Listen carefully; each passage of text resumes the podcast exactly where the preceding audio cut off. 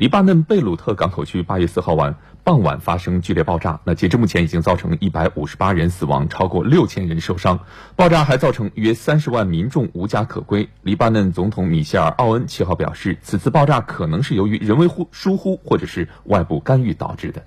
奥恩说，他之所以向法国总统寻求爆炸瞬间的卫星照片，就是想确定事发时是否有飞机或导弹出现。如果法国无法提供，他将继续向其他国家寻求有关照片。奥恩强调，所有涉事人员都会被指控，任何人都不会得到政治保护。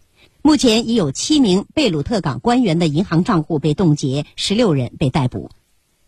七号，黎巴嫩真主党领导人哈桑·纳斯鲁拉否认该党与爆炸有关。他表示，黎巴嫩真主党没有在贝鲁特港口储存任何武器、火箭弹、炸药或化学制品，也没有控制贝鲁特港口。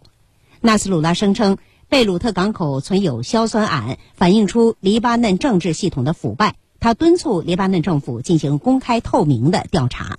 爆炸发生后，贝鲁特医院床位告急。在黎巴嫩政府的请求下，国际医疗援助近日陆续抵达贝鲁特。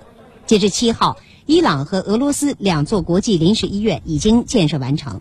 伊朗医疗队设在黎巴嫩大学停车场的临时医院医疗区，总共有七个帐篷，分别被分成不同科室，可以治疗因爆炸受伤的伤者，也可处理一般病症。